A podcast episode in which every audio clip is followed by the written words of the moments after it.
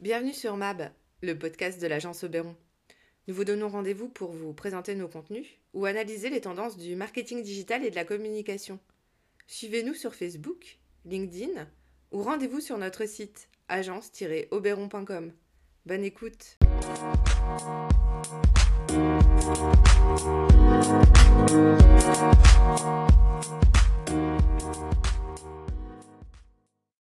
Alors comme vous le savez peut-être, je travaille dans le secteur du marketing digital depuis plus de 15 ans maintenant.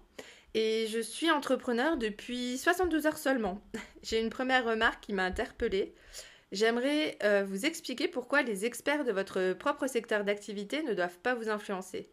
Ce que font vos concurrents, vous devez y veiller, c'est certain, mais vous ne devez pas vous limiter parce que des préjugés existent. Je vous illustre cela avec ma propre expérience. Alors dans mon secteur, pour être crédible et par convention, quand vous faites votre site internet, vous devez impérativement faire appel à un team créa, un free, ou le faire développer par un dev ou par une agence. J'ai justement une remarque d'un de mes confrères euh, qui sait que j'ai utilisé Wix parce qu'il a consulté mes mentions légales où l'hébergeur doit y être spécifié. Alors c'est sûr qu'un site designé par un créa, c'est superbe, c'est léché et c'est soigné. C'est vrai aussi que j'ai beaucoup de créa et de développeurs très talentueux autour de moi et ils auraient pu m'aider à faire un magnifique site.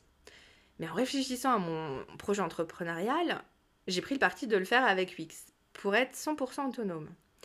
Et je vous avoue que c'est moi qui ne comprends pas vraiment des experts qui ne choisissent pas telles options.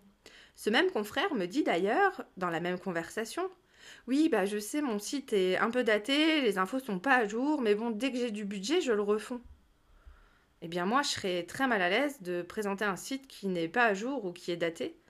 Mon site, c'est l'un des premiers endroits où mes clients et mes futurs clients vont se faire une euh, première opinion de moi et sur la réponse que je vais être capable de leur apporter.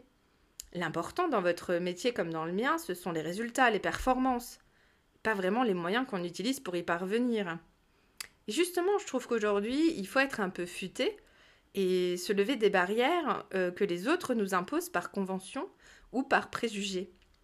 Dans les métiers du marketing aussi, on est habitué à aller très vite et à challenger continuellement nos contenus, nos arbos et les solutions qu'on propose. Mon site, c'est un véritable laboratoire et il ne se passe pas une journée sans que je l'optimise.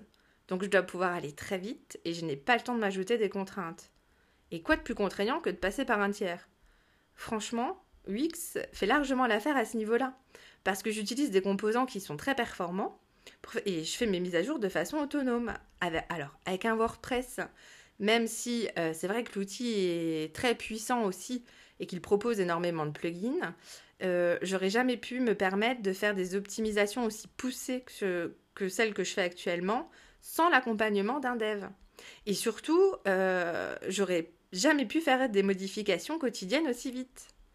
Alors moi, je ne suis ni designer ni développeur, et donc, je ne crois pas que mes clients évaluent mon niveau d'expertise en conseil ou en marketing digital euh, par rapport à la solution que j'utilise pour développer mon site. Je pense qu'ils vont justement me juger sur les contenus et sur l'information que j'y propose, et je suis très heureuse de pouvoir leur proposer quelque chose qui est à jour. Et si toutefois ils s'interrogent sur mon choix technique, eh bien je leur expliquerai tout simplement ce que je viens de vous dire.